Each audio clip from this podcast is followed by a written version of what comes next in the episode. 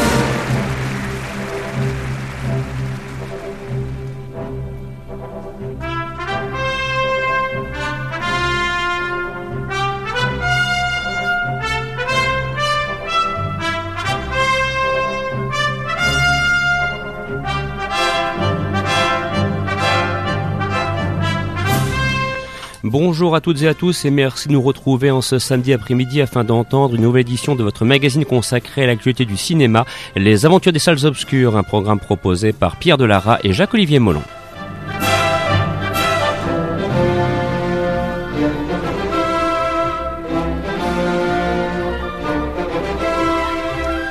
Chaque samedi de 14h à 15h sur Radio Campus, fréquence 106,6, c'est votre rendez-vous consacré au 7e art. Christophe Dandin au micro et je serai accompagné aujourd'hui de Isabelle Tellier.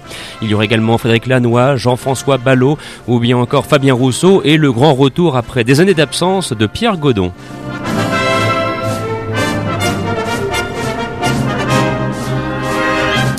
En leur compagnie, nous vous présenterons les principaux films sortis dans les salles cette semaine et bien évidemment une grande partie de l'émission sera réservée, et c'est normal, à la sortie de Indiana Jones, la quatrième aventure interprétée par Harrison Ford.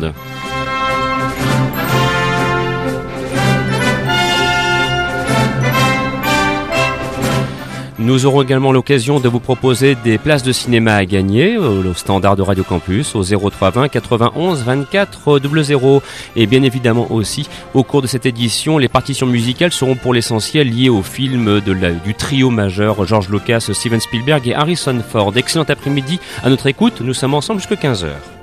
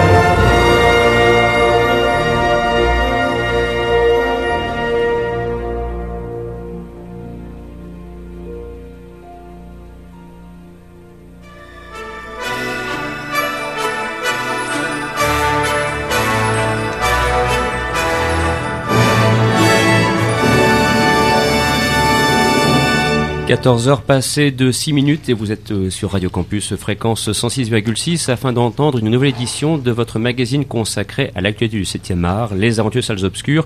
Et nous sommes ensemble jusqu'à 15h pour ce programme qui, je vous le précise, sera rediffusé mercredi prochain, le 28 mai, à partir de 14h. Alors, euh, nous voilà donc euh, fidèles au rendez-vous. Bah, je vous propose d'entrer directement dans le vif du sujet sans plus attendre et donc d'évoquer le quatrième opus des aventures d'Indiana Jones. Indiana Jones, le royaume du crâne de cristal est sorti donc ce mercredi sur les écrans. Euh, dès la première séance de 14h, en tout cas sur la région parisienne, les scores étaient euh, quasiment les meilleurs de toute l'année 2008. Donc euh, on peut augurer d'un succès tout à fait honorable et donc il y aura plusieurs millions de spectateurs qui vont aller voir ce film dans les salles et tant mieux. Alors comme toujours, bien sûr, on en discutait déjà hors antenne. Et c'est la loi du genre, ça s'était également produit à propos de la nouvelle trilogie de, la guerre des étoiles. Il y a forcément des gens qui sont parfois un petit peu déçus, euh, d'autres qui disent c'est un petit peu vieilli, d'autres comme moi qui sont pleinement satisfaits de A à Z et qui n'ont pas envie d'entendre une voix contraire. Enfin bref, euh, comme d'habitude, euh, je pratique la démocratie à mon échelle. C'est-à-dire que je m'exprime, les autres écoutent. voilà. Et on a même réussi l'exploit de quasiment exhumer une voix qu'on n'avait pas entendue ah. depuis des années autour de la table. Le retour de la momie. Voilà. Profaner la tombe. Voilà. Le grand retour de Pierre Godon qui, je crois, n'avait pas eu le, le, grand plaisir de venir euh, s'exprimer autour de la table. Moi, j'avais parlé sur 6 ans, donc c'était il y a 5 ans maintenant, qu'il n'avait pas l'occasion de, de, participer à cette émission. Et bien évidemment, Pierre, tu t'en doutes. Et à titre personnel, j'insiste, avec grand plaisir que je te retrouve en ce samedi après-midi. Merci. Voilà. Alors, moi, je vous propose vraiment de faire un, un, un tour de table. Euh, bon, donc, il y a forcément des gens qui sont un petit peu déçus. Je vais peut-être déjà un petit peu l'annoncer. Par exemple, Frédéric, euh, Jean-François est plus mitigé. Alors, il y a forcément des, des, des, des, petits points comme ça sur lesquels on va pouvoir euh, discuter, ergoter, pinailler. C'est aussi le propre de cette émission. Alors, Frédéric, pour commencer par toi, euh, forcément, on s'en doute que c'était un événement cinématographique que tu attendais avec beaucoup d'impatience. Bon, il y a un petit peu de déception à l'arrivée. pourquoi, au fond? Et, est-ce qu'il y a quand même aussi du bon? De toute façon, euh, quand on, quand on voit un film comme euh, Indiana Jones, enfin ce nouvel opus d'Indiana Jones, qui a particulièrement un, prégnant, enfin particulièrement frappant, c'est que euh, on, sort de ce film avec un, léger sentiment de déception, mais finalement on est un peu dans la position du correcteur qui a l'habitude d'avoir du de la part d'un élève du 18, du 19 sur 20. Mhm. Puis là on n'est pas content parce qu'on a 14 et demi.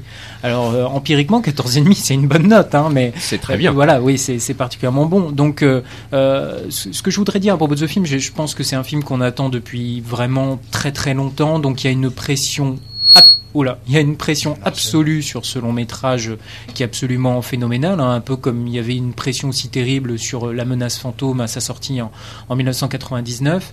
Donc c'est sûr que euh, le, fan, le geek, hein, euh, qui, a revu la trilogie euh, des millions de fois à la télévision, en laserdisc, en DVD, c'est sûr et certain que à ce moment-là, quand on rentre dans la salle d'Indiana Jones le, le 22 mai à la, la première séance du matin ou même à l'avant-première la au soir, euh, à ce moment-là, on est peut-être dans la, pire position possible pour apprécier le film, un peu comme quand, on découvrait un Kubrick en salle, finalement, la première vision était souvent la moins bonne parce que c'était euh, vraiment la, découverte, on avait hâte de revoir le film. Alors, je pense que ce qui cloche dans le nouvel Indiana Jones, euh, remis le fait que ça reste quand même un très bon divertissement, un blockbuster largement supérieur à la moyenne et un film tout à fait familial et divertissant, c'est que euh, je, pense que le, duo euh, Spielberg-Lucas a quand même connu ses plus grandes années à l'époque euh, des Aventuriers de l'Arche perdue, de l'Empire contre-attaque. Enfin, en tout cas, pour Lucas, je pense que c'était sa période artistique la plus créative et la plus, en tout cas, à mon avis, la, plus spectaculaire en termes de, qualité. donc, je pense un peu qu'on a la nostalgie de la belle époque en voyant le film. Et je pense aussi que le scénario n'était pas pleinement satisfaisant. Euh, d'où la sensation en voyant sur l'intégralité du métrage euh, un rythme un peu en dents quelques scènes explicatives que j'ai trouvées euh, un peu longues et malvenues, et puis ce, dernier tiers qui me semble être un soufflet qui retombe. Je retrouve pas la dimension mythologique des aventures de l'Arche perdue. Je retrouve pas l'atmosphère horrifique et à la parfois terriblement cinémascope, décor Panavision du Temple maudit. je trouve finalement que le mystère sur lequel repose le film, ben finalement n'a pas les épaules de la quête du Graal, de l'arche perdue, du mystère du, du deuxième opus. Donc je trouve finalement que la charpente scénaristique, elle est beaucoup plus faible que dans les précédents opus. Alors reste la maestra de Spielberg qui est incontestable et reste aussi le charisme de Ford qui est absolument absolument génial. Hein. et de toute façon, qui aurait pu croire qu'en 2008 il sera encore crédible dans le rôle? Il l'est totalement à tel point que Shia LaBeouf euh, qui est derrière euh, fait un peu minet et d'ailleurs le, scénario remet bien euh, plusieurs fois le personnage de Shia LaBeouf à sa place. Enfin pour ceux qui ont déjà le film le comprendront. Mais voilà. Alors une petite déception quand même, j'allais dire purement technique. Euh, je trouve quand même qu'il y, a une scène de poursuite dans la jungle qui euh, laisse voir des fonds bleus qui sont franchement pas terribles. Euh, c'était un peu le cas aussi dans la dernière croisade, dans la fameuse séquence dans l'avion qui a été décriée par pas mal de femmes, parce qu'il y a des fonds bleus, mais à un moment, enfin quelque chose d'assez célèbre chez, vraiment les, fans de technique qui pinaillent, où la main d'Harrison Ford était coupée au, montage par l'intégration du fond bleu, enfin ce genre de choses. Là, je, trouve qu'il y a quelques moments où la, la technique est un peu inférieure à ce que Spielberg nous avait habitués, notamment dans cette scène de poursuite. Et puis, euh, ce que je voudrais aussi mettre en valeur, enfin en évidence, c'est que euh, le scénario m'a donné l'impression d'être une compilation de scènes d'action, mais qui manque vraiment de liant, de tenant. Et notamment, il y a, une scène très drôle qui, se situe dans, un village, un faux village où, va se produire euh, une explosion atomique dans, dans les tests qui étaient pratiqués par l'américaine dans les années 50 en plein désert. Donc, c'est une scène que je trouve très diversissante, mais why quoi pourquoi elle est là euh, qu'est-ce qu'elle fait je, je vois pas comment elle fait rebondir euh, le scénario Bon, alors maintenant, euh, ces réserves mis, mis de côté, euh, ça fait quand même du bien de voir un vrai film d'aventure en scope. Ça fait quand même du bien de voir autre chose que Benjamin Gates. et puis c'est aussi une façon pour Spielberg, c'est vrai, de, bah, de claquer un peu tout le monde hein, et de dire à John Turteltaub, Rob Cohen, Steven Sommers, bah les mecs, euh, voilà, moi je fais un film d'aventure avec ce budget-là et ça pète quand même beaucoup plus que Le Retour de la momie ou ou que sais-je quoi. Alors c'est vrai que c'est assez brillant. Il y a eu aussi quelques, quelques tensions entre Lucas et Spielberg. Euh, Spielberg voulait tourner le film euh, de façon traditionnelle en 35 mm. Lucas voulait tourner en numérique comme la précédente trilogie Star Wars. Euh, donc Spielberg a eu gain de cause. Il a tourné en 35 mm et alors que tous les films, en tout cas 99% des films sont montés actuellement sous un logiciel qui s'appelle Avid, où on numérise les rushs et où on assemble le film en post-production, bah lui Spielberg, il a vraiment fait la, méthode à l'ancienne. Je trouve que ça se voit quand même souvent. Il y quand même une super lumière. Euh, le, directeur de la photo attitré de Spielberg, souvent on se dit mon Dieu, bon il y a quand même un point de vue qui est assez génial en termes de, de, de, couleurs, de luminosité, de grain pellicule. Et euh, euh, je, trouve quand même qu'il y a un petit côté euh, old fashion qui qui est, très très appréciable et qui est totalement revendiqué par Spielberg. Je pense aux fausses toiles d'araignée qui font complètement fausses, mais qui est un hommage absolu au cinéma d'aventure, que ce soit à la précédente trilogie ou que ça soit, à la trilogie Indiana Jones ou que ça soit aux vieux films d'aventure des années 30, 40, 50. Et là, je trouve que Spielberg est en totale cohérence visuelle avec ses, films des années 80, là où Lucas ne l'est pas du tout avec sa pré-trilogie Star Wars, où euh, quand on regarde les six Star Wars d'affilée en commençant par l'épisode 1, moi je suis désolé, on sent qu'il y a une énorme cassure à la fin de l'épisode 3 pour revenir à, euh, bah, aux années 70-80 de, du quatrième opus. Donc là, je trouve quand même que Spielberg, il a réussi à maintenir une cohérence totale, alors qu'aujourd'hui, on est rentré, on peut dire, dans un monde numérique euh, cinématographiquement parlant. Et j'ajouterais à, propos des séquences d'action à l'ancienne, hein, que sur ce point particulier, bon, on, se doute qu'à 66 ans, Harrison Ford ne peut plus faire exactement ce qu'il faisait par le, par le passé, mais enfin, il y a quand même des moments où je, me suis dit c'est pas possible, il s'y colle vraiment quoi. Je veux dire, je ne parle même pas des séquences d'affrontement à main nue parce que là on voit bien qu'entre guillemets c'est lui et que en matière de distribution de pralines il s'est encore en donné quelques-unes et, et, des bonnes. Il y a quand même une séquence de baston, un moment qui est assez jouissive. Puis la, la, la, poursuite en moto, moi il y a des moments je me suis dit avec un œil vraiment exercé, oh là, là, là, il y est quand même, quoi. Je veux dire, c'est lui, il n'y a pas de doute. Hein. Il mouille le t-shirt et pour les, les, les, fans quand même d'Indiana Jones, vous remarquerez que Spielberg a mis exactement les mêmes bruits de coups de poing, euh, typiques années 80. On retrouve exactement la, la même bande son. Le montage sonore est assez délicieux. Ces bruits de coups de poing qui d'ailleurs avaient disparu dans le cadre de l'opus numéro 2, où le, les fonds sonores euh, utilisés pour les, les coups étaient un petit peu différents. Puis au numéro 3, c'est revenu, puis au numéro 4, ça continue. Enfin, bon, de toute façon, vous l'aurez compris en nous écoutant ce samedi après-midi. Voilà, c'est comme ça, c'est tout. On est comme on est, on va pinailler sur les moindres détails. Mais je voudrais quand même préciser une chose, et on sait ce qu'on se disait hors antenne. Il y a 20 ans, qu'est-ce qui dominait l'actualité cinématographique dans le registre film d'aventure ou autre? C'était les aventures large perdues, c'était ce genre de production. Et autour, c'était quand même le grand désert. Je, simplement vous préciser une chose. Imaginez un cinéphile qui va au, début des années 80 au Cinoche et qui va voir un film comme Les Aventures large perdues. Puis je dis après, qu'est-ce qu'il va aller voir? Il va aller voir un film réalisé par euh, Pierre, William Glenn qui s'appelait Terminus avec Johnny Hallyday. Vous voyez ce que je veux dire? Parce que ça, c'est ce qui pouvait éventuellement être proposé la semaine suivante. Tandis qu'actuellement, qu'est-ce que nous propose ou le, passage avec un Indolon. Ou le passage avec un Indolon. Voilà. Alors, avec un peu de peau, il, il avait eu la chance de voir le dernier combat de Luc Besson, mais c'est tout. Et puis après, derrière, qu'est-ce qu'il y avait? Voilà, c'est ça peut-être la fondamentale différence depuis 20 ans et qu'il faut aussi euh, essayer d'avoir en tête pour bien avoir une bonne perspective sur ce nouvel Indiana Jones. Si, si, ça vous dérange pas, moi je voulais prendre la suite. oui, oui, bien sûr, puis après on écoutera Pierre, bien évidemment. Parce que je voulais, je voulais essayer de faire la, la, la, césure par rapport à ce que tu avais dit sur la collaboration Spielberg et Lucas. Je pense que c'est important dans les trois choses que je voulais dire à retenir de ce film, c'est que je pense qu'il y a eu quand même, ça a dû bagarrer pas mal quand même, parce que c'est quand même un bébé partagé. Et, la patte de, Lucas est bien là. Et elle est venue donc un petit peu alimenter.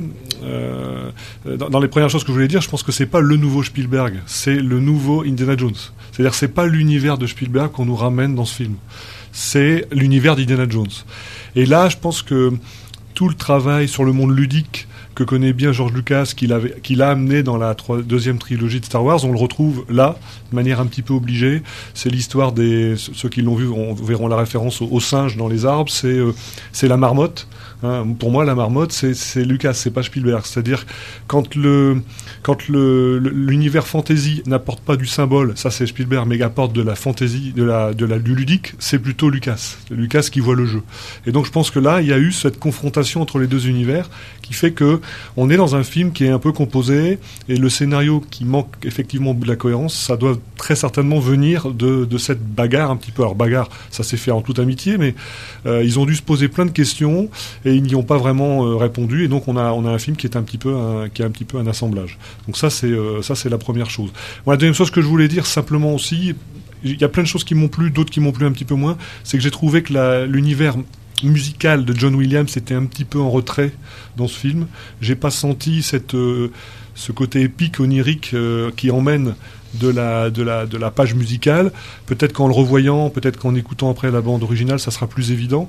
Mais je l'ai trouvé un petit peu, je l'ai trouvé un petit peu en deçà. Donc ça, c'est une, ça c'est une, un, constat. Je pense que on est, on partage, on partage, on est plusieurs à le partager. Donc c'est, c'était peut-être l'occasion de relancer ça. En même temps, il fallait savoir créer une, une quatrième déclinaison de, du, du thème principal. C'est pas forcément, euh, c'est pas forcément évident. Pierre? Oui, alors rebondir sur Indiana Jones. Qu'est-ce qui restait pour moi d'Indiana Jones Un sacré Graal, hein, comme on dit, hein, une, arche pas tout à fait perdue, un temple un peu trop maudit, surtout un air musical. Je voudrais rebondir juste un instant sur ce que disait Jean-François. C'est vrai que la musique est pas super exploitée, surtout quand on pense que, si mes souvenirs sont bons sur les trois premiers volets, il y a de la musique presque tout le temps. Là, il y a des passages sans musique. Et c'est vrai que bon, l'exploitation en disque va pas être exceptionnelle, mais bon, c'était pour faire une aparté.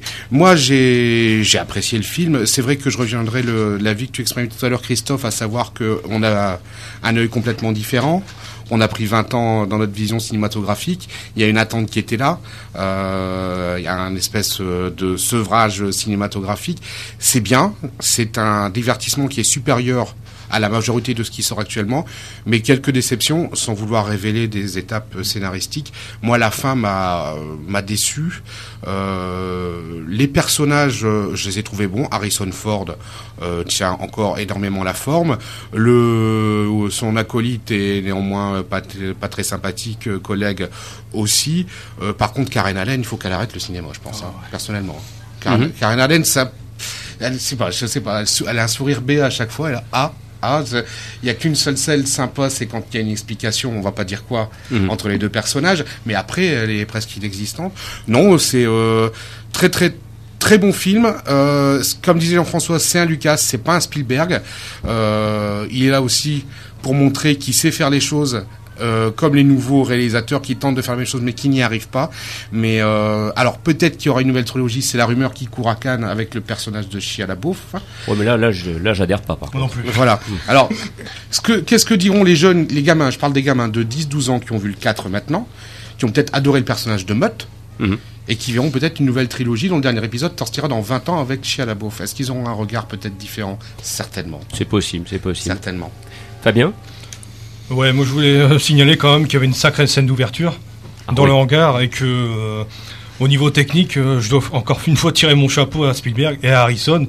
Et tu, tu sais que de toute façon j'ai jubilé quand euh, il a commencé à revêtir son chapeau, où il, est, où il s'est armé de son feu. Et là, tu sais que le gamin, il le gamin qui sommeillait en moi s'est réveillé.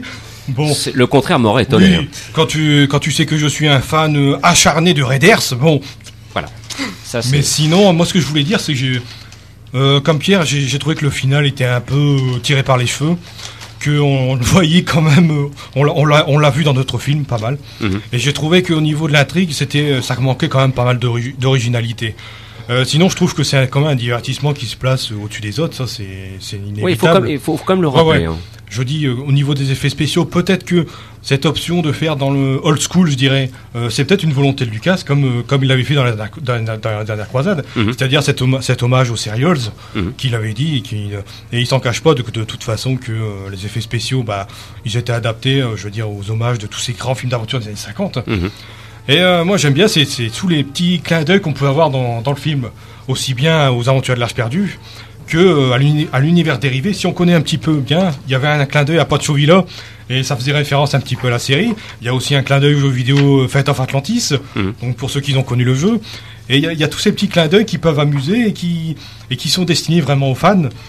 Et euh, bon, pour, pour revenir à ce que je voulais, c'est que Spielberg, ben, il est pas, c'était pas totalement idiot parce que euh, ça se situe quand même dans la- dans l'Amérique du macartisme. Et il y a, je dirais, il y a un, il y a un certain écho avec la- l'Amérique d'aujourd'hui. Ça oui, quand même. Au début, ça, ouais. ça apparaît au début, assez nettement. Alors je vous propose une première pause musicale. On va écouter justement un extrait de la bande originale du film Indiana Jones et le Temple maudit. C'est ce qu'on appelle la, la parade des, des esclaves. C'était en 1984, musique composée par John Williams, bien sûr. À tout de suite.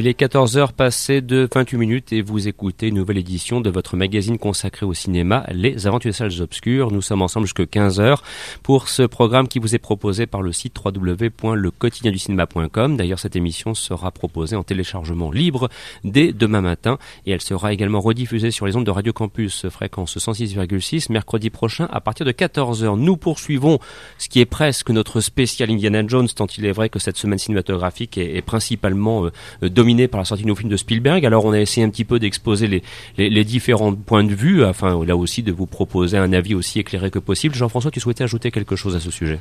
Oui, alors on fait très attention quand même, on en discute entre nous parce que on, est en train de parler, comme tu disais, du beau matériel. On n'est pas en train de parler d'un machin qui a été fait dans un coin. Donc il faut, quand on amène des critiques ou qu'il faut, euh, moi ce que je voulais ajouter, c'est que et ça rejoint ce que disait euh, donc euh, Frédéric tout à l'heure, c'est que euh, la sobriété, ce film aurait gagné à être plus sobre. C'est-à-dire que c'est facile de faire des plans sur la comète, mais euh, comme il y avait cette volonté de vouloir tourner à l'ancienne, enfin à l'ancienne, euh, de vouloir garder un certain nombre d'artefacts du film d'aventure d'une certaine époque, moins de d'effets spéciaux, moins de pyramides qui s'ouvrent, qui se ferment, qui se transforment. Aurait, on aurait et d'ailleurs ce qui est rigolo d'ailleurs c'est que la première partie du film va dans le sens de cette sobriété, c'est-à-dire que quelque part, la reconstitution historique des années 50, euh, elle est plutôt bien foutue, notamment dans le campus, les motos, les bagnoles, euh, les thèmes musicaux. Et c'est marrant parce que quand on se retrouve au Pérou, euh, là, on change un petit peu et là, on revient vers du attention, on est dans l'univers de l'entertainment. vous êtes dans le nouveau parc d'attractions de Walt Disney et là, ça, ça, ça, ça part dans tous les sens. Il y a je trouve qu'il y a un petit peu cette si on devait décomposer le film, il y avait vraiment cette première partie. Euh, quand il est interrogé euh, par le FBI, on est, on est dans un film des années 50, euh, on est bien dedans. Par contre, après, quand on est dans la jungle, là, on est un petit peu plus. le film est un peu plus exposé sur des genres et des souvenirs que l'on a de films récents qu'on a vus qui n'étaient pas forcément très bons. Donc, simplement pour dire que c'est pour ça que c'est bien un film collectif de notre point de vue, on est tous un petit peu d'accord. Le film maîtrisé, produit et réalisé uniquement par Steven Spielberg, ça aurait donné quelque chose qui aurait été tout sauf une suite de la trilogie, très probablement une espèce de séquelle, une espèce d'en revoir un peu symbolique. Là, quelque part, ils ont quand même voulu être, parce qu'il faut parler du marketing un, instant, ils ont voulu faire une suite, un quatrième, retrouver quelque part un cocktail gagnant avec les attentes d'aujourd'hui. C'est un compromis. Le marketing, ça ne sort que des compromis au cinéma, malheureusement. Et, et je pense que c'est voilà le résultat de ce film. Encore une fois, par contre, avec euh, une maîtrise de la, de, la, de la, je dirais, de la mise en scène et de la production hein, qui est bien, au rendez-vous, mais avec ce petit regret personnel, tout simplement parce que, comme le dit tout à l'heure Frédéric, je pense que d'un point de vue univers euh, et artistique, George Lucas et Steven Spielberg se sont éloignés.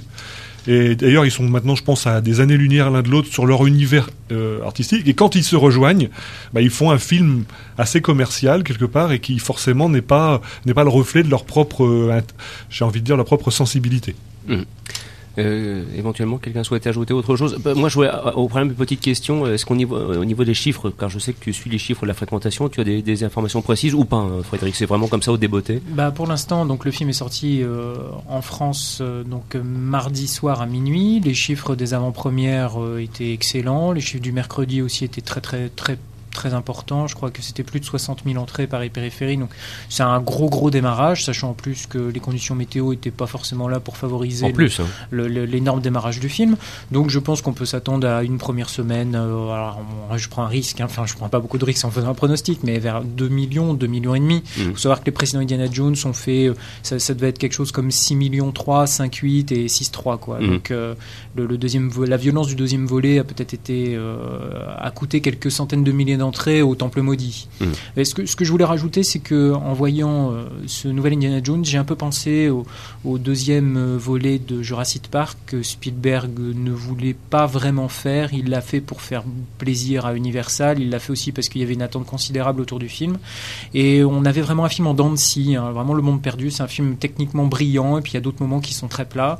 Donc euh, je, je, sens aussi un peu comme une aura de concession commerciale sur ce nouveau, sur ce nouvel opus mais bon, comme Spielberg reste un excellent technicien, euh, euh, même si on a un film relativement tiède, il est quand même brillamment emballé, quoi. Donc on ne peut être que quand même euh, satisfait quoi. Mais j'aurais voulu, oui, je, je pense qu'il y a un, fantasme de film qui se trouve derrière euh, cet Indiana Jones où je me suis dit et si Spielberg n'avait pas été si Spielberg n'avait pas joué la concession avec George Lucas, bah, le film n'aurait jamais vu le jour. Ça, c'est sûr et certain, puisque Lucas n'aurait pas permis que Indiana Jones sorte de la franchise Lucasfilm. Mais euh, je, je pense vraiment qu'il y a quelque chose de, de plus percutant à faire, tout, tout en admettant que euh, c'est vraiment un film à aller voir en famille avec ses enfants et à posséder en DVD, à revoir. C'est euh, comme comme je l'ai dit tout à l'heure, c'est aussi la- la- le premier visionnage, à mon avis, le pire. Ça, donc, je, euh, je- je vous reprends dans une semaine, les amis. On se les revus. À mon avis, les, les- les avis seront moins tranchés. Il y aura une évolution. J'en suis convaincu. Oui, c'est clair. c'est fort et je dis possible. ça d'autant c'est plus facilement que c'est ce que j'ai fait. oui, euh, c'est pour ça que je, je- voilà. Deux fois déjà Mhm. C'est vrai Un fan acharné. Ah, je suis désolé, moi, quand il y a Harrison Ford, Fabien, Harrison. bah voilà. hein, et alors, Voilà. Ouais, mais même Un si mot- un oui, justement, mais Justement. un mot sur Harrison Ford. Vous savez, celui qu'on avait enterré Non. en disant, Ah, après non. apparence Ah, non, de Robert. Zemeckis, ses films étaient moins bons, qu'à 19 n'avait pas eu un grand succès. Bon, c'est vrai K19, qu'après, les, les- les films qu'il avait, les deux films qu'il a fait avec Sidney Pollack étaient pas extraordinaires. Alors on commence à dire, bah oui, Harrison, euh, c'est fini, il, y arrive plus, quoi, en gros. Bah, allez voir Indiana Jones, c'est le royaume du non d'idiot, vous allez voir s'il y arrive plus. Bah, alors là, il est dans une forme percutante, avec en plus de ça, je pense que c'est une chose qu'on n'a pas beaucoup souligné euh, dans nos interventions, beaucoup d'humour dans le film. Moi, il y a quand même des moments où je me suis vraiment, entre guillemets, mais c'est pas le, Oui. le- c'est pas le rire aux éclats, c'est le vrai sourire satisfait de cette espèce un petit peu de dérision qu'ils parviennent à injecter. Et, et un mot sur Harrison Ford, quoi. Merde, il est dans une santé Non, mais- formidable, ça Oui. fait du bien. C'est un gars qui va quand même avoir dans son pédigré de films les plus grands succès cinématographiques mondiaux de ces 30 dernières années. Euh, C'est quand même pas euh, euh, beaucoup d'acteurs français qui peuvent dire ça aussi. Pardon. Eh oui, Pierre. Oui, non, mais Harrison Ford, euh, pour moi, nous a mis. Ça m'a fait l'effet. Alors, la comparaison va faire bondir certains. Quand j'ai vu euh, le, je vois Fabien, je- hein, le Rocky Balboa sorti il y a un an et demi, quand j'ai vu ce que faisait Stallone à l'âge de 60 ans, ce que je suis incapable de faire à l'âge de 35 ans, Oui, ça fait peur. Là, c'est pareil pour Harrison Ford. on est d'accord. Voilà. Et encore, tu n'as euh, pas vu John Rambo. non, non, non. Je- Mais Harrison Ford est, dans- euh, est- est très bien dans ce rôle-là. Je pense que franchement, euh, je- alors il faudrait essayer de savoir si c'est vrai ou pas. Euh, il a dû quand même vu ses insuccès cinématographiques, je parle pas de ses performances d'acteur, hein, Mm. depuis quelque temps, il a dû pousser un peu plus au charbon Spielberg en Lucas en disant qu'il faut... Vraisemblablement, oui. ça fait quand même deux ans qu'on en parle d'Indiana Jones 4, ça fait deux ans on dit ça va se tourner cet été, etc. Ça sera Mhm. l'année prochaine. Il en avait besoin Mhm. aussi. Euh, et puis pour se rappeler aux, aux jeunes qui arrivent actuellement, il a cette ironie qui est bien, il y a cette espèce euh, de passage de témoin qui est aussi, c'est marrant parce que Shia LaBeouf lui ressemble, jeune, c'est incroyable quoi. Mhm. J'ai l'impression de voir Harrison Ford d'American Graffiti. hein. Oui. C'est pareil. D'ailleurs le début du film fait penser à American Bien sûr, oui, bah oui, là il y a un gros clin d'œil. C'est euh, Sachant que le vieux lion, euh, le petit jeune et le vieux lion, la comparaison est quand même difficile à tenir. oui, non, je suis euh, d'accord avec toi. Et d'ailleurs, d'ailleurs, c'est pas, je sais pas si c'est une volonté, mais il essaye de mettre le chapeau dans l'église et Oui. il le met pas. Mhm. Voilà, Ça, on en tire les conclusions qu'on veut. C'est fait exprès. Ouais, Ouais, ouais, c'est fait que- exprès. Mais euh, non, Harrison Ford, rien à dire. C'est, ça reste un grand, ça restera toujours un grand. C'est un euh, très bon acteur qui sait tout faire, qu'on a bien sûr casé tout de suite dans la case euh, euh, entertainment, hein, Star Wars, Les Aventuriers de l'Arche perdue, etc. Qui s'est vite rattrapé dans les années 80 avec des, des, des, des films un peu plus personnels et qui, de, qui demandaient moins de bagarres, moins d'effets spéciaux, etc. Mais qui peut tout se permettre. C'est ça. Ouais. Ça, il faut vraiment, faut vraiment souligner. Il Fabien faut revoir K19 pour euh, mesurer tout le, tout le talent de cet acteur. Mhm. Parce que là- là-dedans, il est il est à contre-emploi complètement. Il est, il est pas du tout sympathique hein, au départ. Mhm. Quand il y a, il il l'affrontement avec Liam Neeson, euh, c'est un huis clos, hein, K19. Et, euh, et c'est vrai que là, on voit qu'il use quand même d'une palette assez riche. euh, et euh, il y a une densité dans le regard et dans le, dans le jeu d'acteur que moi, je, je retrouve chez les grands. Ben oui, c'est c'est vraiment aussi, c'est aussi, c'est pourquoi aussi j'ai beaucoup aimé ce film. J'avoue que j'avais besoin, à titre personnel, de voir un un Harrison Ford comme ça. Oui, voilà, sachant- ça, sachant que- ça fait du bien. Sachant qu'il s'est quand même fourvoyé dans quelques films moyens, il faut Oui. bien le dire. Et Oui. je dis ça en, en étant quelqu'un qui est un grand fan de cet acteur. Et donc le voir revenir dans un film avec, on va dire, un registre où il est obligé de tenir un cap. Euh, compte tenu de ses 66 ans, Mhm. Euh, bon, il est au rendez-vous, et ça fait du bien de le voir revenir dans un film avec une certaine ambition, en tout cas physique, euh, une ambition liée à un genre où on attend beaucoup de symboles. Et avec ses cheveux blancs, ça passe merveilleusement bien. Et de préciser juste avant d'en- d'entendre Pierre que, en plus de ça, euh, cette année, on va le voir deux fois, puisqu'au mois d'octobre, il y a un film où il joue aux côtés de Sean Payne, un film qui, qui, qui porte sur les flux migratoires, qui est une espèce de film choral. Alors euh, voilà, je, je, c'est quoi déjà le titre? Crossing Over. Là, il y a Ashley Judd, Ray Liotta et Shin Penn. Voilà, avec Bon. euh, avec Harrison Ford. C'est vous dire que ça, vivement le mois d'octobre maintenant. Pierre. Tu parlais de forme physique, je pensais à quelque chose. Euh, on a fait la comparaison il y a 19 ans entre Harrison Ford et Sean Connery. Mhm. Je pense que Harrison Ford, s'il manage bien sa fin de carrière, pour avoir une fin ça. de carrière, oui, c'est des films style euh, à la rencontre, c'était quoi À le la film rencontre de Forrester. De Forrester, Mhm. des films comme ça où il sera plus euh, tuteur, éducateur, le côté euh, enseignant, euh, transmetteur de connaissances et peut-être moins moigner le fouet ou bien le flingue, etc. Mais il peut finir sa carrière comme ça et ce serait très très bien d'ailleurs, je pense. Voilà, bon, vous l'aurez compris, donc un Indiana Jones qui mérite son 14 sur 20 euh, collectivement. Et ah bah euh, oui, Non, non, pardon, j'ai je suis d'accord avec tout ce qui a été dit. Ah non. donc, Ah non, je laisse parler les spécialistes. Moi, je l'ai vu deux fois les autres. Alors, Une voix féminine. donc, non, non, mais je parlerai tout à l'heure. La voilà, démocratie, hein, tu, as, tu as le droit de t'exprimer, il n'y a pas de problème. hein. Non, non, mais, Non mais euh, j'avoue que Isabelle, je n'avais pas percuté du tout et je le dis, et je le reconnais bien volontiers que je m'en excuse sur le fait que tu l'avais vu aussi. Oui, Parce que oui, je me suis dit, bah, euh, En fait, on t'avait complètement oublié. Il était moins gentil que moi, l'autre. Tu veux te redonner un livre pour lire, Je mais suis bon, pas il très est grande, mais je sais quand même. euh, je suis capable d'aller voir même les Indiana Jones et même les Pierre, aimer il y en a plein dans son sac. Euh, non, eh non, bien, mais j'ai laissé alors, parler les non, mais alors, Isabelle, s'il te plaît, donc j'aimerais bien entendre ton, ton point de vue au sujet de, de, Euh, de ce film. Non, non, bah, euh, oui, moi j'ai, à la fois aimé et été gêné un petit peu par le scénario, effectivement, un peu tarabiscoté, un petit peu. Enfin, j'ai l'impression que ce qui fait intervenir, c'est un peu une méthode de résolution des, des causes désespérées, quoi. enfin, et, et, et que c'est pas à la hauteur, effectivement, des mythes fondateurs, euh, parce que tous les autres étaient fondés un peu sur des mythes fondateurs et, et amenaient quasiment une relecture de l'histoire. Enfin, des, là, euh, là, c'est là rien, quoi. Enfin, de ce côté-là, c'est un petit peu. Et, même la fin, effectivement, non, c'est ce que vous avez déjà dit, hein, le, fait que à partir du moment où ils sont au Pérou, euh, alors déjà les, les, autochtones, euh, enfin il y en a pas un qui dit un mot, ils sont tous zigouillés au bout de 30 secondes, hein, donc euh, c'est pas pas hyper sympathique vis-à-vis des, euh, des, des des autochtones péruviens et euh, euh, euh, et, effectivement, le- le- l'esthétique de cette fin, euh, elle fait pas tellement appel à l'esthétique années 50 qui aurait pu être, euh, être une autre source de clin d'œil. Euh, là, ça, tourne à la science-fiction euh, un peu. Euh, et donc le mélange, le mariage me semble un, petit peu bancal quoi sur la sur la fin. Euh, voilà. Mais bon, euh, évidemment, euh, j'ai pris du plaisir quand même. hein. Au moins comme ça, nous, nous serons sûrs et, et vraiment certains que tous les points de vue se seront exprimés autour de cette table. Alors ce que je vous propose, c'est de faire une petite pause musicale afin de proposer des places de cinéma à gagner. Et on va écouter euh, la séquence de la poursuite avec les, les paniers dans le premier opus des Aventures de l'Arche perdue. Voilà, histoire de, de revenir vers des choses qu'on apprécie beaucoup. Et ensuite, nous retrouverons Fabien pour une rubrique DVD. Nous terminerons avec Isabelle pour la sortie quand même de l'autre film de la semaine euh, qui s'intitule Un conte de Noël avec Catherine Deneuve dans le rôle principal. Film qui, en plus de ça, risque bien de décrocher peut-être un petit quelque chose puisqu'il a été présenté en compétition au Festival de Cannes. Pour l'instant, nous ouvrons le standard 03 20 91 24 00. J'ai même pas besoin de finir la phrase que ça y est, ça commence déjà à sonner. Des places de cinéma à gagner pour aller voir un film de votre choix. Donc Indiana Jones dans les salles du Majestic à Lille notamment. Voilà. Ramenez des entrées. Spielberg a besoin d'argent. Il faut aussi en ce moment. Bonne chance à toutes et à tous.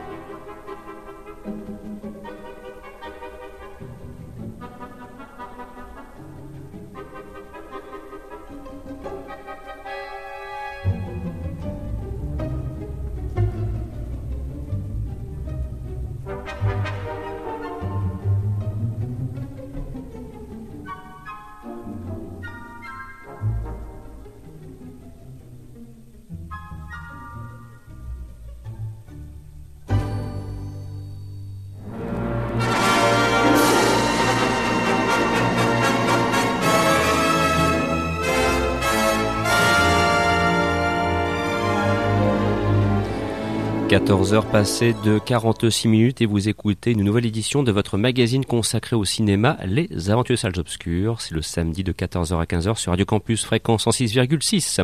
Un grand merci à Agnès Lescaut de la Madeleine, Dominique Vallès de Lille ou bien encore à Marcel Vorcancelis de Tourcoing qui ont donc gagné chacun deux places pour les voir films de leur choix sur les écrans des cinémas Métropole et Majestic à Lille ou bien encore le Duplex à Roubaix.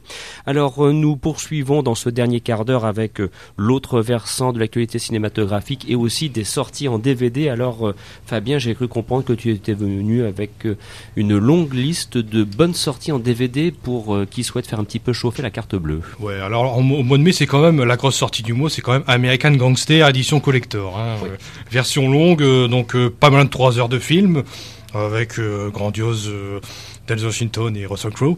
Mhm. Donc euh, j'en ai déjà parlé les- le, le mois dernier pour tout ce qui est bonus, donc environ 3 heures de bonus, ce qui est pas négligeable. Il y a de quoi faire. Ouais, donc euh, je vais pas revenir là-dessus. Par contre, il y a des, petits, des petites sorties un peu moins mineures, mais bon, euh, encore une fois, euh, au niveau bonus, je trouve que c'est un peu léger. Déjà, un gros point noir pour un film que j'avais très beaucoup aimé, c'était Le rêve de Cassandre de Woody Allen, avec Colin Farrell et Evan McGregor. TF1 ou vid- vidéo, ben, ils se sont pas emmerdés, ils ont, ils ont, pas- il y a aucun bonus. Alors déjà, C'était F1 vidéo. oui, oui, oui, Ouais. tout à fait. Cherche Bon, je sais pas si tu connais euh, l'éditeur en général, Pierre, Ouais, mais... euh. Ils sont assez avares en, en bonus. Il paraît que ce serait la faute de Woody Allen, mais bon, ça je Je, les, je les crois sur ce coup-là. Mm. Ouais, ouais. parce qu'il ne, ne rien. C'est dommage parce que c'est un très beau film euh, à connotation, je dirais, euh, tragédie grecque. Mhm. L'autre film que j'ai envie de descendre, euh, c'est le De défendre ou de descendre de descendre. Je me suis bien exprimé, descendre. Ouais, ouais, de Attention. descendre. Euh, c'est le Invasion de Oliver euh, Hirschbiegel. Je pas, j'arrive pas à le prononcer. Mhm. Merci Christophe. Euh, donc la quatrième version de l'invasion des profanateurs, le célèbre roman de Jack Finney, qui a déjà été adapté par le grand Don Siegel. Je sais plus, c'était en 50. Euh, Ah, c'est Ah, c'est- c'est- c'est 51. hein. Euh, 51. Excellent film. Oui. Excellent film, l'invasion des Donc, profanateurs euh, de il y a une sépulture. sépulture. Voilà. C'est ça. Et euh, donc euh, le premier volet qui était sur le macartisme, donc on parlait du macartisme tout à l'heure, c'est un peu ça. Et il y a une deuxième version de Philip Kaufman en 79 avec euh, Donald Sutherland, Très bien. aussi, dans un autre registre. Il y avait la version de Abel Ferrara en 93 qui était qui était pas mal non plus, assez cynique d'ailleurs. Mhm. Et là on a une, euh, un film qui est purement un peu chaotique je dirais parce que de toute façon euh, la Warner n'était euh, le, le, pro- le, le producteur Joel Silver n'a pas été d'accord avec le montage final de, du réalisateur allemand et donc il a fait intervenir un- un- le réalisateur de V for Vendetta pour remonter le film et c'est vrai que ça se sent au niveau du, du montage et de l'histoire et, euh, mais dans l'ensemble le film est assez mou donc c'est l'invasion avec Nicole Kidman et Daniel Craig. Euh, personnellement moi c'est un film que jeterai directement au bac mais bon c'est mon avis. Et euh, donc au niveau des bonus euh, bah, c'est un peu maigre aussi parce qu'on a un malheureux making of de 20 minutes de purement promotionnel Ouais, mais donc bon. ça n'a rien- ça n'apporte vraiment rien au film Ouais, en Fabien, sur, ce genre de film, c'est pas étonnant. C'est ce que j'allais dire. tout. hein, Pour un film comme ça, c'est même, même zéro bonus, ça m'aurait pas gêné. Oui. Ça sert à rien. non c'est pas en plus c'est euh, le c'est encore une fois un remake qui à classer dans les dans les, les bazars inutiles je dirais Quoi d'autre sinon? Ensuite, moi, j'ai, il y a un film que j'ai bien aimé qui est sorti assez récemment. Euh, c'est le shoot des meubles de Michael Davis. Alors, je sais pas si quelqu'un l'a vu. Oui, je l'ai vu. Oui, tu l'as vu. C'est très bon. Donc, c'est le, moi, pour moi, c'est la version euh, euh, trash de Bugs Bunny. Avec un Clive Owen qui jubile, moi aussi j'ai jubilé, et un grand hommage, je dirais, à John Woo, parce que euh, il y a une, il y a une ma- maestria technique dans ce film. Je pense que tu es d'accord avec moi, Frédéric. Et euh, c'est une succession de, il n'y a pas de scénario, hein, moi. Il n'y a, y a pas vraiment de scénario. hein. Il y, a, il y a un affrontement entre euh, Clive Owen et, euh, et Paul Giamatti qui est véritablement jouissive. Et euh, oui, vas-y. Il y avait Monica Bellucci là-dedans. Tout à fait. Tu parlais de Jouis. Non, c'est pas grave. Non, non, c'est pas un film X. hein. Pierre is back. Donc, euh, moi, j'ai bien aimé. et J'ai envie de le conseiller pour ceux qui aiment bien tout ce qui est gunfight et, euh, et cascade en en, En rafale Ouais, en rafale. C'est le cas de le dire. Et donc au niveau des bonus, ben là c'est pas mal. Par contre, il y a tout ce qui est commentaire audio, scène coupée. On a un gros documentaire, un gros making of de 52 minutes qui revient sur tout ce qui est effets spéciaux et euh, et ben tout ce qui est gunfight. Et puis on a, on a aussi toute une série d'animatiques. Voilà donc euh, pour tout ce qui est bonus. Et sinon, alors, est-ce que- est-ce que- Euh, est-ce qu'il y a un, film peut-être avec un, un ton plus y léger le ou plus nouveau, grave le nouveau coffret d'Indiana Jones qui est sorti. Ah bah oui. Alors, si, tu, si tu peux me permettre, Fabien, je tiens à dire un mot là-dessus. Mhm. C'est, euh, excuse-moi l'expression, se moquer du monde. Ah pourquoi? De sortir ça juste avant le nouveau film, alors qu'on sait très bien qu'à la fin de l'année sortira le quatrième en DVD et qu'il y aura un nouveau coffret, et certainement en Blu-ray. Alors, les vaches à lait en ont marre. Moi, personnellement, j'achèterai pas ce nouveau. Non, mais euh, si tu as lu le test, tu as pu voir qu'il y a, des, il y a vraiment des, des apports minimum. Oui. C'est au niveau de l'image qu'il y a une amélioration, mais tout ce qui est bonus proprement dit, euh, tout ce qui est les bonus de l'ancienne édition, euh, sont plus valables que les, nouveaux. Les nouveaux, on a l'impression que c'est quand même du matériel purement promotionnel. Mhm. Et c'est ça qui va pas avec ce coffret. Alors je pense que comme, euh, comme Pierre, je, je conseillerais quand même au, au DVD, euh, au DVD Vor d'attendre le nouveau coffret avec le quatrième épisode. S- Surtout, le, surtout une sortie en haute définition, puisque maintenant que le HD DVD à trépassé, le Blu-ray disque s'est imposé, les gens commencent à s'équiper. Donc, euh, pour alimenter des télévisions haute définition, on aimerait bien des trilogies du calibre d'Indiana Jones ou de Star Wars. Donc, le, le Blu-ray prévu pour la fin de l'année euh, du quatrième opus, on aimerait bien voir ça en Blu-ray, et surtout dans ce nouveau coffret donc qui est sorti euh, très récemment, on a toujours une VF en son analogique et Mm. pas son numérique. Alors que le film a été exploité en 70 mm à l'époque, donc il y a une pi- il y a, il y a un matériau de base sur six canaux séparés qui peut constituer une piste Dolby Digital. Donc je trouve que Paramount se fout quand même de notre gueule. Ah ouais, bien sûr. Voilà. Bon, mais ça, c'est business is business. hein. Ouais, c'est ça. C'est euh, bon. Je vais faire une petite preview pour euh, conclure. Voilà. Un très beau film, La nuit nous appartient, en édition collector dans un, un très beau coffret euh, chez Wildside. Un grand James Gray. Oui. Et d'ailleurs, je pense que Joaquin Phoenix est euh, sélectionné pour le Festival de Cannes. si Oui, parce que James Gray est de retour Oui, avec. Two Lovers. Two Lovers. hein. Et là, c'est vrai qu'au niveau des bonus, on a quand même deux heures et demie de bonus. Euh, bon, c'est euh, c'est notamment des, des entretiens avec James Gray qui expose quand même le, son point de vue sur tout ce qui est le tournage, les acteurs, euh, le Brooklyn de la fin des années 80, Mhm. euh, les interviews des, act- des, des acteurs comme Joaquin Phoenix, aussi Eva Mendes ou euh, Robert Duval, même Mark, Mark Wahlberg là, qui gagnait en maturité dans ce rôle-là. Mhm. Et, et ben, je pense que. Et ensuite, il y a, il y a tout, ce- tout, ce- tout cet uni- cet univers sur le, le- le film qui tourne autour du film. Et on a un, tr- un- un documentaire sur le polar des 70s qui est, euh, qui est euh, animé par Jean-Baptiste Toré et Patrick Brion. Oui, Donc, ils sont quand même des grands spécialistes. Et je pense que rien que, que ça fait un très beau complément. Et euh, là, Wildside nous fait un gros cadeau. Voilà donc pour la partie DVD. Alors nous terminons cette émission avec euh, la sortie du film d'Arnaud Desplechin. Ils sont quand même assez courageux d'avoir sorti ce film qui en plus de ça a, bénéficié d'un bon euh, bouche à oreille à Cannes avec Catherine Deneuve notamment euh, dans le rôle principal qui en plus de ça peut-être pourrait décrocher quelque chose, qui sait. Alors est-ce que c'est un bon cru que ce nouveau Desplechin, ce conte de Noël dont on dit le plus grand bien en tout cas Oui, oui, oui. Bah, euh, j'aurais du mal à, à ne pas me joindre aux louanges qui ont pas mal paru ces derniers temps. Oui, oui, c'est un, très bon film. Euh, bon, je, je crie pas non plus au chef-d'œuvre, j'ai quelques petites réserves, je dirais à la fin, mais globalement, c'est quand même un très très bon film. Euh, alors. Ce qui est bien dans les films de Desplechin, c'est que euh, il a une espèce de générosité, c'est-à-dire c'est comme si, moi j'ai l'impression, c'est comme s'il il mettait tout dedans à chaque fois, quoi, qui, qui vidait toutes ses cartouches. C'est-à-dire que c'est une histoire de famille, mais euh, il euh, euh, il met là-dedans euh, des plein de références mythiques. Enfin, on, on a sans arrêt. Moi, j'avais l'impression que c'était une histoire plutôt euh, euh, dans une espèce d'Olympe. En fait, ça, c'est une espèce de, au pays des dieux. Hein. Ils, ont, ils ont tous des noms bizarres. Les personnages, le personnage Catherine de, Deneuve, elle s'appelle Junon. Euh, Junon, c'est c'est la, la, la reine des dieux euh, chez les Romains. Euh, donc, euh, et puis, euh, enfin bon, tout chaque personnage a des, a des choses un peu bizarres. Ils ont, euh, enfin, ils, ils ont une épaisseur qui euh, qui est beaucoup plus que celle de simples personnages euh, de euh, parce que ce qu'on pourrait craindre en fait quand on quand on regarde si je décris juste l'histoire hein, c'est ça, se passe au moment de Noël dans une famille donc il y a la, mère de famille c'est Catherine Deneuve qui est malade qui, qui a besoin est très très gravement malade et la seule chose qui pourrait éventuellement la sauver c'est une greffe hein, de moelle osseuse et, et en fait c'est un peu le prétexte pour qu'elle réunisse tous ses enfants parce qu'il y a des histoires de famille ils se sont pas réunis depuis assez longtemps mais euh, là à l'occasion de Noël et de la, et de la moelle osseuse en fait euh, ça va être l'occasion de les réunir tous dans une même grande maison pendant deux jours alors là-dessus, euh, moi, ça, ça pourrait me faire craindre un peu de- des genres de films dont j'avais euh, euh, dit un peu du mal ces derniers temps, qui se passent dans des grandes maisons de famille, là, genre l'heure d'été d'Assayas, genre le grand alibi de, de Bonitzer. Bonitzer. Mhm. Il y, a, il y a un peu de ça qu'on pourrait craindre, mais ça, ça transcende vraiment le, le- le film de famille par l'introduction de plein d'autres choses. Qui sont cette dimension mythique. Et puis le fait que, même évidemment, si ça, passe, ça parle beaucoup de transmission, hein, de, de, ce qui se transmet dans la famille, euh, c'était aussi le thème du film d'Assayas, mais, euh, mais ce que j'aime beaucoup mieux dans celui de, de, de Desplechin, c'est que euh, bah, la transmission, c'est pas que juste les objets. Quoi. En gros, les, Assayas, c'était euh, c'était la séparation des biens matériels, et bon, c'était quand même un peu tristounet comme, comme perspective.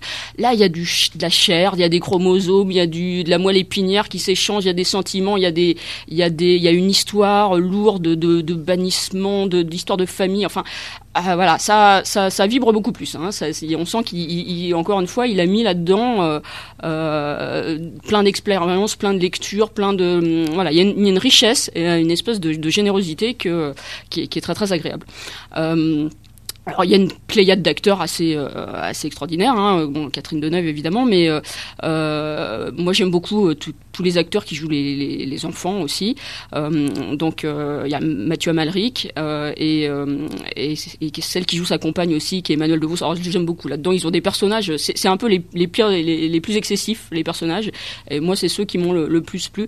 Alors quelquefois on sent que c'est un peu volontairement poussé dans l'excès, la caricature. Il y a un petit côté un peu intentionnellement forcé peut-être, mais il faut reconnaître que euh, euh, il arrive à nous surprendre sans arrêt dans, ce qu'il leur fait faire et dire.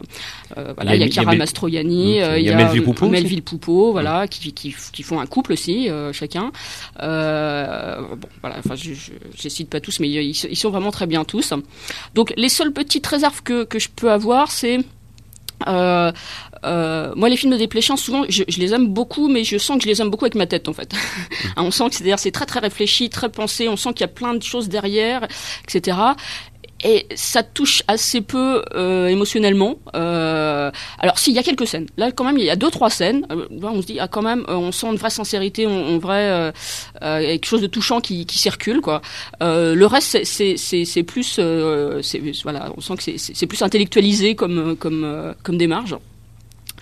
Euh, voilà, mais autrement, ce qui est, ce qui est, ce qui est très bien aussi. Alors, je sais pas s'il aura un prix à Cannes. Euh, on peut que le souhaiter. On a l'impression que c'est un petit peu. Bon, hein. on a l'impression que c'est un petit peu ouais, le, fer de lance de la, de la sélection française. Euh, J'ai peur qu'il apparaisse comme peut-être très français. Hein, c'est son côté très littéraire, très intellectuel. Euh. c'est ce qui plaît parfois. Euh, alors, c'est ce qui plaît parfois. C'est peut-être le charme du cinéma français. Et de, de ce côté-là, euh, enfin, je pense que c'est la démarche de Desplechin, c'est d'y aller carrément, quoi. Enfin, d'assumer cet héritage-là et de et de le pousser jusqu'à jusqu'à son meilleur. Donc, de ce côté-là, il fait ça très bien. Euh, euh, je sais pas s'il aura un prix, mais autrement, à défaut d'un palme d'or, moi, il y, a des prix aussi que je, lui attribuais volontiers, c'est sur la mise en scène, quoi, parce que Desplechin, il a, il a une inventivité dans toute sa manière de filmer, dans euh, euh d'insérer. De, temps en temps, les acteurs, euh, ils, parlent face à la caméra. Euh, il y a de la voix off. Il y a enfin une espèce de, variété de, toutes les techniques cinématographiques qu'on peut utiliser. on sent qu'ils jouent avec ça. ça fait aussi partie de la générosité du film de mettre tout ça dans, la balance. donc voilà, on a l'impression d'en avoir vraiment pour son argent, d'être gâté à chaque minute par les acteurs, par le cette épaisseur du scénario et des personnages et par, euh, et par cette, cette invention de, de, présentation, mise en scène qui est, qui est très très riche. Voilà donc pour le conte de Noël, la nouvelle réalisation d'Arnaud Desplechin avec Catherine Deneuve. Ainsi se termine cette édition des Aventures des Salles Obscures. Nous vous retrouverons samedi prochain avec grand plaisir à partir de 14h. Merci de nous avoir suivis. Dans quelques instants, les programmes de Radio Campus vont se poursuivre. Bon week-end à vous tous. À la semaine prochaine. Au revoir.